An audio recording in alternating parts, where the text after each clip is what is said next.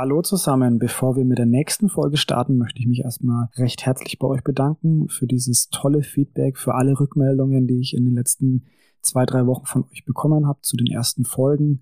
Ich freue mich riesig über all die Anregungen, aber auch für diese lieben Worte von eurer Seite. Das macht wirklich Spaß dann, hier noch mehr für euch aufzunehmen, beziehungsweise sich noch tiefer für euch einzuarbeiten und die Podcasts einfach vorzubereiten. Da steckt ja auch viel Zeit darin.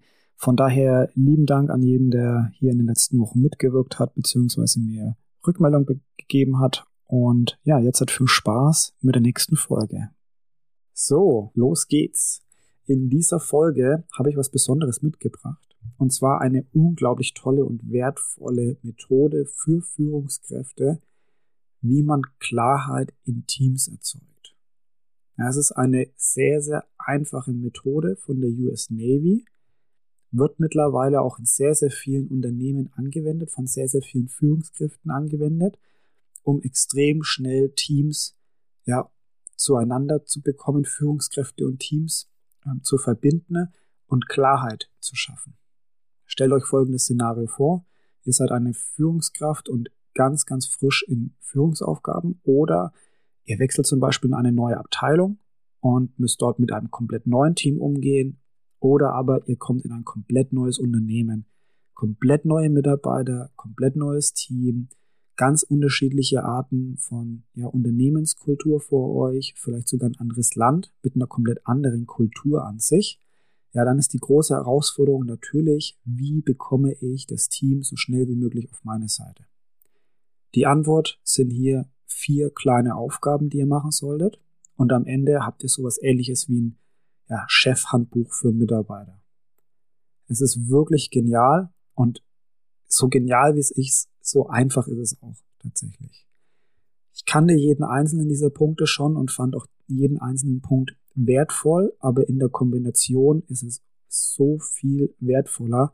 Von daher hört euch diese Folge an, denkt sie, denkt sie mal durch und probiert dieses Chefhandbuch für euch einfach mal aufzusetzen probiert damit anzufangen und baut Stück für Stück dieses Chefhandbuch für euch aus, je nachdem, wie ihr euch persönlich als Führungskraft entwickelt, beziehungsweise ja, in welche Aufgaben ihr noch hineinwachst. Ähm, einmal damit angefangen, hilft es euch auf jeden Fall ein Leben lang in eurer Führungsaufgabe. Ich habe es schon erwähnt, die Übung ist extrem leicht und aufgebaut aus vier einfachen Schritten. Und wir gehen jetzt jeden dieser Schritte einmal durch und dabei gebe ich euch ein kurzes Beispiel, hm, wie ihr das verwenden könnt, beziehungsweise warum dieser Schritt wichtig ist. Und zum Schluss fassen wir das Ganze nochmal zusammen, sodass ihr einfach auch loslegen könnt. So, fangen wir an. Punkt Nummer eins. Was ist meine Vorstellung von Führung, ist die Frage. Ja, komische Frage, einfache Antwort. Ihr müsst hier definieren, was ist eure Führungsphilosophie? Macht es in einem Satz oder in ein paar Stichpunkten so klar wie möglich. Es sollte nur die Grundlage eurer Führungsphilosophie sein. Später gehen wir da nämlich noch genauer drauf ein. Hier ist wirklich nur so die Essenz von dem, was ihr glaubt, dass Führungsarbeit ist. Was ist eure Führungsphilosophie? Ich habe mal zwei Beispiele dabei. Nummer eins. Ich als Chef stehe im Dienst meiner Mitarbeiter und verhelfe meinem Team zum Erfolg. Klare Aussage, kurz und prägnant, versteht auch jeder. Nummer zwei, Führung bedeutet, die besten Grundvoraussetzungen für ein reibungsloses Arbeiten im Team zu schaffen, sodass jeder im Team seine Stärken voll nutzen kann. Auch das ist klar, ein bisschen länger, ein bisschen genauer, aber auch auf jeden Fall für jeden nachvollziehbar. Das Wichtige ist, dass ihr diese Methode bzw. diese Übung für euch alleine macht und dass ihr euch da keine Vorlagen irgendwo aus dem Internet rauszieht, sondern wirklich für euch definiert, was heißt für euch Führungsarbeit zu machen, was ist eure Führungsphilosophie, was sind eure Grundsätze, nach denen ihr arbeiten wollt. Das ist wichtig, weil jeder macht sich unterschiedliche Vorstellungen davon, was es heißt, ein guter Chef zu sein. Da müsst ihr mal drüber nachdenken, ja. Es ist wirklich das Wertvolle an dieser Aufgabe, sich das einmal klar zu machen, was Führung ist. Denn du denkst, du weißt eine Vorstellung von Führung zu haben, aber du weißt es wirklich erst dann, wenn du sie aufschreiben kannst bzw. mal musst. Wir kennen das vielleicht noch von der Schule oder von irgendwelchen ja, Aufgaben aus der Uni, vielleicht auch von Weiterbildungen. Man sitzt da drin, es gibt eine Frage und jeder nickt mit dem Kopf und man hat eigentlich so gefühlt eine Antwort auf der Zunge und plötzlich wird man aufgerufen, muss vorkommen oder muss irgendetwas aufschreiben und plötzlich fängt es an zu stocken. Ja, uns fällt kein Beispiel mehr ein. Wir haben irgendwie doch nicht so viel parat, wie wir eigentlich gedacht haben. Und genau darum geht auch diese Übung. Macht die Übung wirklich schriftlich, setzt euch hin und stellt euch die Frage, was ist meine Vorstellung von Führung? Kurz und prägnant formuliert. Nummer zwei ist dann, sich die Frage zu stellen, was können meine Mitarbeiter von mir erwarten? Ganz einfach, das ist jetzt wirklich genauer diese Führungsphilosophie heruntergebrochen. Eure Grundsätze. Auf was kann sich ein Mitarbeiter bei euch verlassen? Was ist euch wichtig? Wie möchtet ihr als Führungskraft wirken? Wie möchtet ihr angesehen werden von Mitarbeitern? Was ist quasi die Grundlage des Vertrauens, dass ein Mitarbeiter ähm, auf euch zukommen kann, euch vertrauen kann, beziehungsweise auf was kann sich ein Mitarbeiter verlassen bei euch? Es kann ganz unterschiedlich sein, was ihr da jetzt aufschreibt. Ihr könnt zum Beispiel, Beispiel sagen, ihr nehmt die Mitarbeiter regelmäßig mit bei Entscheidungsfindungen auf Führungsebene oder ihr informiert eure Mitarbeiter von den Entscheidungen, die in der Führungsebene getroffen werden, sodass jeder vollumfänglich informiert ist. Oder ihr gebt regelmäßiges Feedback zu den Projekten von euren Mitarbeitern. Euch ist es wichtig, da auch regelmäßige Termine zu haben, die auch wahrgenommen werden von beiden Seiten. Oder ihr möchtet hier nochmal klar formulieren, dass ihr ein offenes Ohr für eure Mitarbeiter habt und auf jeden Fall, wenn ihr nicht unbedingt eine Lösung gleich parat habt, dass ihr auf jeden Fall zuhören werdet. Oder aber ihr schreibt hier auch auf oder formuliert auch, dass ihr Schwächen habt. Ihr nennt bestimmte Schwächen, an denen ihr aber auch arbeiten wollt, die euch bewusst sind. Ja, zum Beispiel seid ihr vielleicht ungeduldig und unterbrecht euren Mitarbeiter immer wieder mal im Wort, ja, das ist ja keine höfliche Form, kein wertschätzendes Verhalten. Wenn ihr das wisst, kommuniziert es, denn dann kann der Mitarbeiter auch damit umgehen und weiß, dass es nicht schlimm ist, wenn er auch mal ganz kurz sagt, darf ich ausreden. Ja, damit hilft er euch ja sogar, dass ihr an dieser Schwäche arbeiten könnt und das ja, ist extrem hilfreich für die Kommunikation zwischen Mitarbeiter und Führungskraft. Ja, denn viele Mitarbeiter wissen häufig gar nicht, dass die Chefs wirklich auch merken, dass sie nicht perfekt sind. Ja, also jeder weiß ja, nobody's perfect, aber manch einer läuft da draußen vielleicht rum und ja, zeigt einfach auch keine Schwächen. Und genau dieses Verhalten ist aber häufig genau auch der Grund, warum Mitarbeiter bzw. ganze Teams eine Führungskraft nicht vertrauen. Weil jemand sich einfach auf ein Podest hebt, ähm, ja, auf dem er eigentlich nicht richtig ist, beziehungsweise von seinem hohen Ross nur nach unten guckt. Und genau das wird vielen Führungskräften da zum Verhängnis. Von daher nutzt diese ja, Methode, nutzt diesen zweiten Punkt auch, neben den Grundsätzen, die ihr habt als Führungskraft vielleicht, indem ihr Schwächen nennt, äh, an denen ihr arbeiten möchtet. Dann habt ihr sie klar und offen kommuniziert. Ja.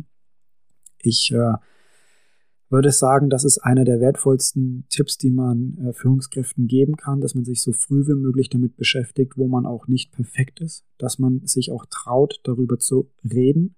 Ihr müsst nicht immer gleich diese Schwäche zu einer Stärke umformen, aber sich der Schwäche bewusst zu werden, ist häufig der erste und wichtigste Schritt, um eine wirklich gute Führungskraft zu werden. Und da ist es egal, wie alt man ist übrigens, also wie, wie, wie alt ihr seid, beziehungsweise wie lange ihr schon Führungskraft seid. Nach diesem zweiten Punkt kommen wir sogar schon zu dem dritten Punkt. Da wird es jetzt halt mehr in Richtung Mitarbeiter gehen. Und zwar schreibt ihr am dritten Punkt auf, was erwarte ich von meinen Mitarbeitern?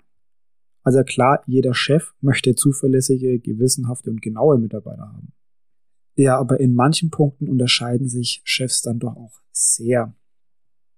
Es gibt ganz, ganz unterschiedliche Anforderungen, die Führungskräfte an ihr Team konkret haben. Ja. Es können solche Punkte sein, wie wie lange sollen Mitarbeiter sich mit einer schwierigen Aufgabe zum Beispiel herumschlagen, bevor sie auf euch als Führungskraft zukommen und um Hilfe bitten.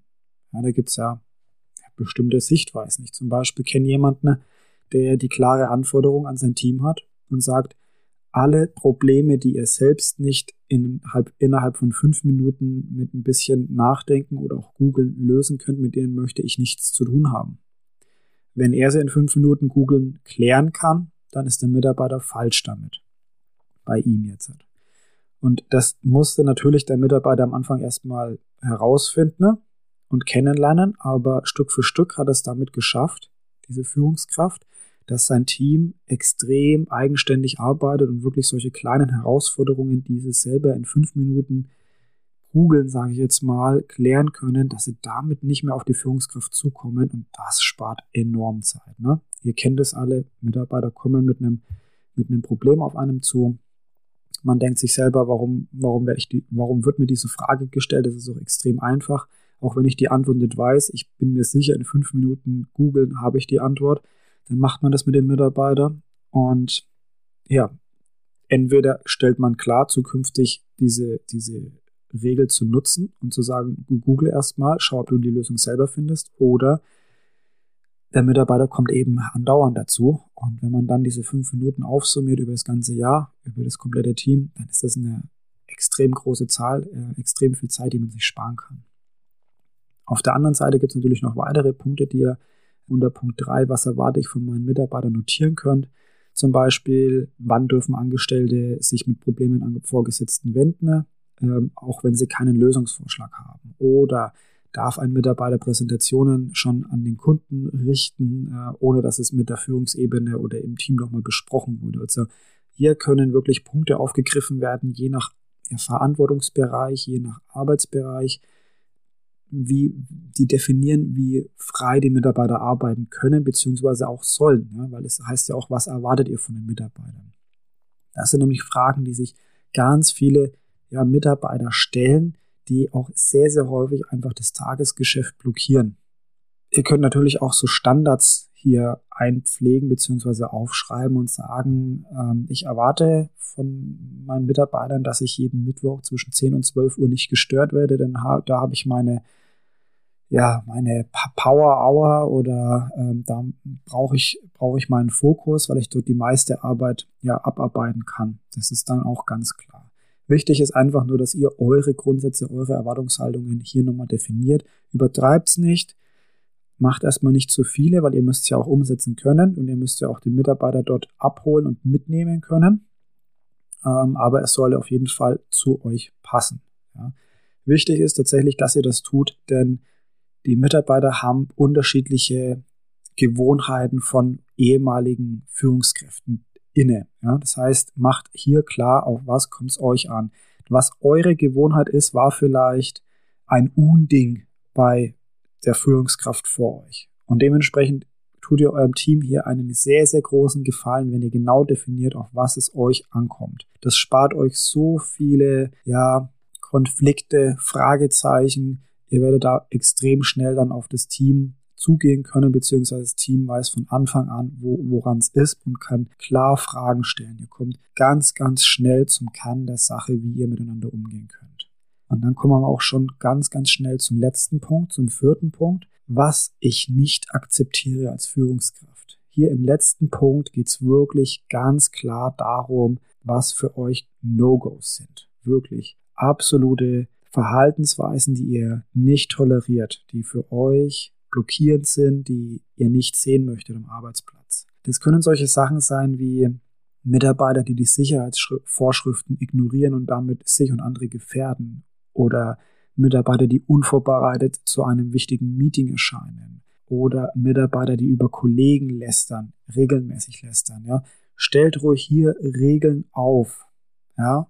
Vieles mag da selbstverständlich erscheinen, aber macht's einfach mal ja sichtbar, schwarz auf weiß, haltet es fest und gebt euren Mitarbeitern hier klare Grenzen vor, die ihr als Chef pflegt, die ihr erwartet, die ihr als Führungskraft ja selber vorleben könnt und auch tut. Diese vier einfachen Schritte, ich fasse es nochmal ganz kurz zusammen. Punkt eins: Was ist meine Vorstellung von Führung? Punkt Nummer zwei, was können meine Mitarbeiter von mir erwarten? Ja, das waren die persönlichen Punkte und dann geht es auf die Mitarbeiter zu. Nummer drei, was erwarte ich von meinen Mitarbeitern?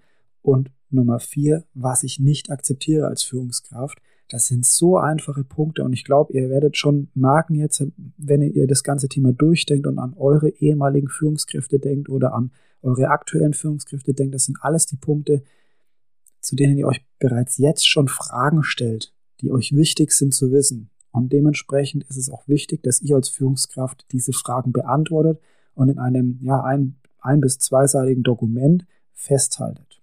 Jetzt kommen wir auch noch gleich mal auf die ja, groben Rahmenbedingungen für dieses Schreiben. Also verwendet nicht zu viel. 750 Wörter etwas und eine DIN A4-Seite reicht absolut aus. Ja. Wenn es Stichpunkte sind, sind es Stichpunkte. Ihr müsst keinen Roman schreiben. Also keine epischen Erzählungen bitte über euren Führungsstil, sondern probiert es einfach auf den Punkt zu bringen. Fragen werden sich daraus eh immer ergeben, aber probiert es einfach auf den Punkt zu bringen, sodass ein Mitarbeiter sich das Dokument einfach auch durchlesen kann. Wichtig jetzt hat zum Schluss nochmal, dieses Dokument ist kein Dokument für die Ewigkeit, sondern es ist ein lebendes Dokument. Das heißt, ihr könnt es permanent weiterentwickeln. Ihr müsst es auch permanent weiterentwickeln, denn kein Team ist das gleiche und eure Führungsweise wird sich auch immer wieder weiterentwickeln oder auch bewusst verändern. Bringe ein ganz kurzes Beispiel. Wenn ihr früher ein ganz kleines Team, Team hattet und diesen Standardspruch gebracht hat, meine Tür ist immer offen, ich habe immer eine offene Tür für euch, dann mag das ja ganz toll sein, wenn ihr, sagen wir mal, ein kleines Team von sechs bis acht Mitarbeiter habt. Dann ist es okay, das kriegt ihr absolut hin. Aber wenn euer Team größer wird und ihr ein, ein 20-köpfiges Team habt oder sogar noch mehr Mitarbeiter, dann wird es extrem schwer, diese Regel aufrechtzuerhalten, ohne dass ihr irgendwann einfach nur ein Zeitfresser da drin seht. Dass ihr dann dadurch genervt werdet und die Mitarbeiter euch nicht mehr ernst nehmen, weil ihr selber dieses, diese Regel in eurem ja, Chefhandbuch niedergeschrieben habt, aber sie nicht mehr umsetzen könnt. Das heißt, ihr könnt diese Regeln auch immer wieder weiterentwickeln und verändern und auch da wieder klar an euer Team kommunizieren. Es ist ja dann perfekt, weil das Team wirklich merkt, ihr macht euch Gedanken darüber, wie kann das Team am besten funktionieren, welche Grundsätze habt ihr fürs Team. Denn eins ist klar, wenn ihr es schon mal probiert habt, mit einem Team diese Grundsätze zu erarbeiten, werdet ihr das schwer haben. Das ist nicht immer möglich und es ist auch nicht immer ratsam. Von daher gebt dem Team, gebt eurem Team ruhig klare Strukturen vor, so dass sie euch wirklich kennenlernen können und wissen, woran sie sind. So, ich hoffe, diese vier Punkte, diese unglaublich tolle Aufgabe dieses Tool hat euch ähm, geholfen, hat euch auch Spaß gemacht. Probiert's mal aus. Ich bin gespannt auf euer Feedback, auf eure Rückmeldungen, was es mit euch persönlich macht, mit eurer Führungs, ja, vielleicht auch, was ihr da so reinschreiben werdet. Und ja, freue mich auf die nächste Folge mit euch, beziehungsweise auch auf eure Anregungen für weitere Folgen. Ich habe ja schon ganz, ganz viele Themen bekommen und freue mich unglaublich, das Thema jetzt mit euch auch äh, oder diese Themen mit euch zu bearbeiten und für euch auch vorzubereiten. Es passt natürlich auch auf ganz viele vorbereitete Punkte, aber es ist viel, viel schöner, wenn ja, Rückmeldungen von eurer Seite auskommen. Also dann, bis zur nächsten Folge. Ciao.